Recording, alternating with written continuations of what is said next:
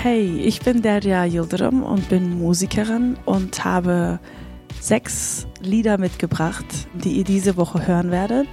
Es sind Lieder, die ähm, alle mit Anatolien zu tun haben und meine Musik durchaus geprägt haben. Von Barış Manço bis Neşet Ertaş. Lieder, die von Psychedelic Musik bis eigentlich zum, äh, zum tiefen Original der Volksmusik führen. Ich wünsche euch viel Spaß.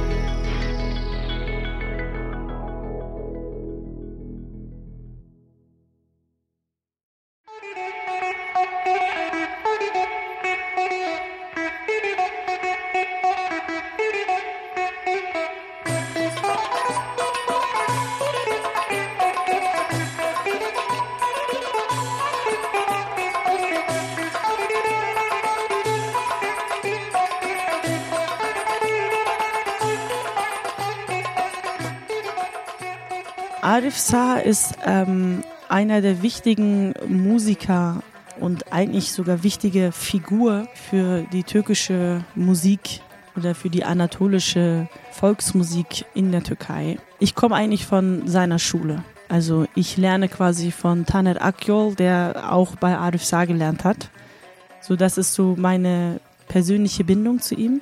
Und alles, was ich von der Balama lerne, sauge ich sozusagen von ihm auf. Deswegen ist Arif Sa eigentlich eine, auch spielt für mich eine extrem große Rolle. Vor allem lebt er noch und ich habe ihn dieses Jahr endlich kennenlernen können, persönlich. Das war ganz schön. Er ist ziemlich alt mittlerweile. Es war echt unglaublich, jemanden vor einem zu haben, der irgendwie so, also der der wirkt für mich wie eine Legende. So. Aber er lebt halt noch so. Und deswegen ähm, war ich ziemlich aufgeregt.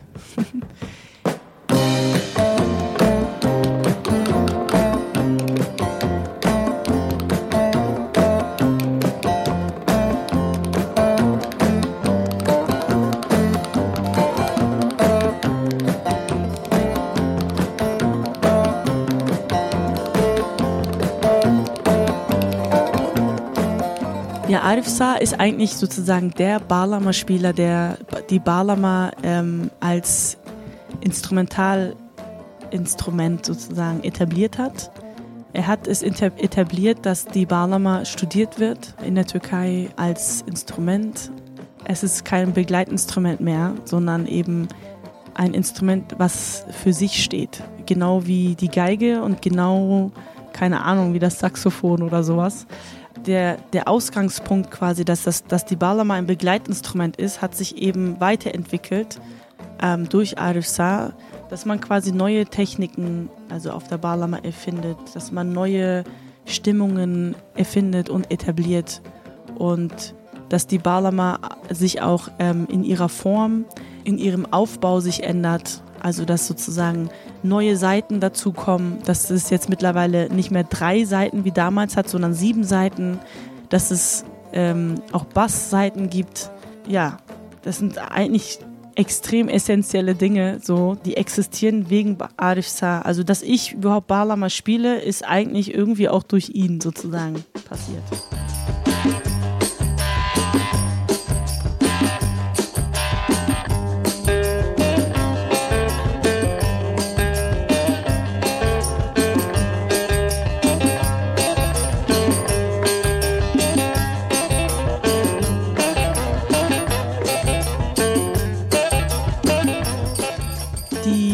Meisten Balama-Takes, die man sozusagen in diesen Psychedelic-Liedern hört, von Zelda Bajan, von Barish Mancho und von diesen ganzen Platten seit den 60ern, äh, kann man eigentlich davon ausgehen, dass das Arif Sa war. Weil Arif Sa war eben derjenige, der sozusagen die Balama gespielt hat und der sozusagen zeitgenössisch sozusagen die, der Balama-Spieler war. Der, der, hatte, der hatte das einfach drauf. Also das war einfach ähm, der perfekte Musiker sozusagen.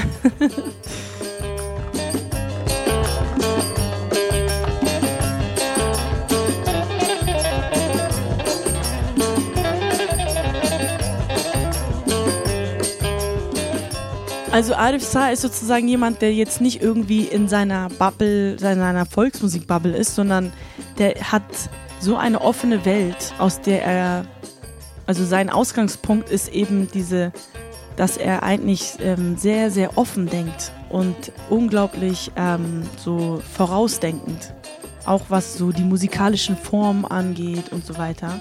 Und deswegen ist er auch in unterschiedlichen Genren tätig gewesen. Also wie gesagt, in dieser Rockmusik zum Beispiel. Da hat er einfach auch äh, äh die Elektrobalama gespielt und die auch vorangebracht. Und gleichzeitig hat er auch äh, ziemlich viele ähm, so Volks, also ganz typische Volksmusikalben rausgebracht und mit Orchester gespielt und Arrangements geschrieben und auch eigene Lieder komponiert. Also jemand, der sozusagen in ähm, bei jedem Musiker, der sozusagen mit der Türkei ähm, related ist, hat Arif Sa eine extrem ähm, große Rolle und wird ähm, groß, groß geschrieben und respektiert. Auch ein Heavy Metal Sänger würde auf Arif Sa sozusagen, würde mit ihm relaten sozusagen. Ja, so ist das in der Türkei. Ihr hört Tek de Yaurum von Arif Sa.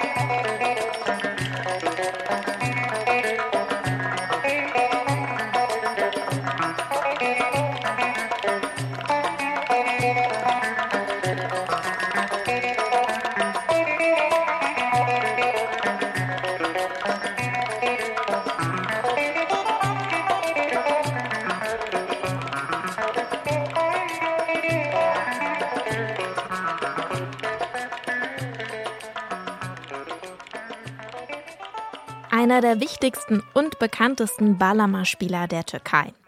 Arif Saha mit dem Song Tag de Yarum.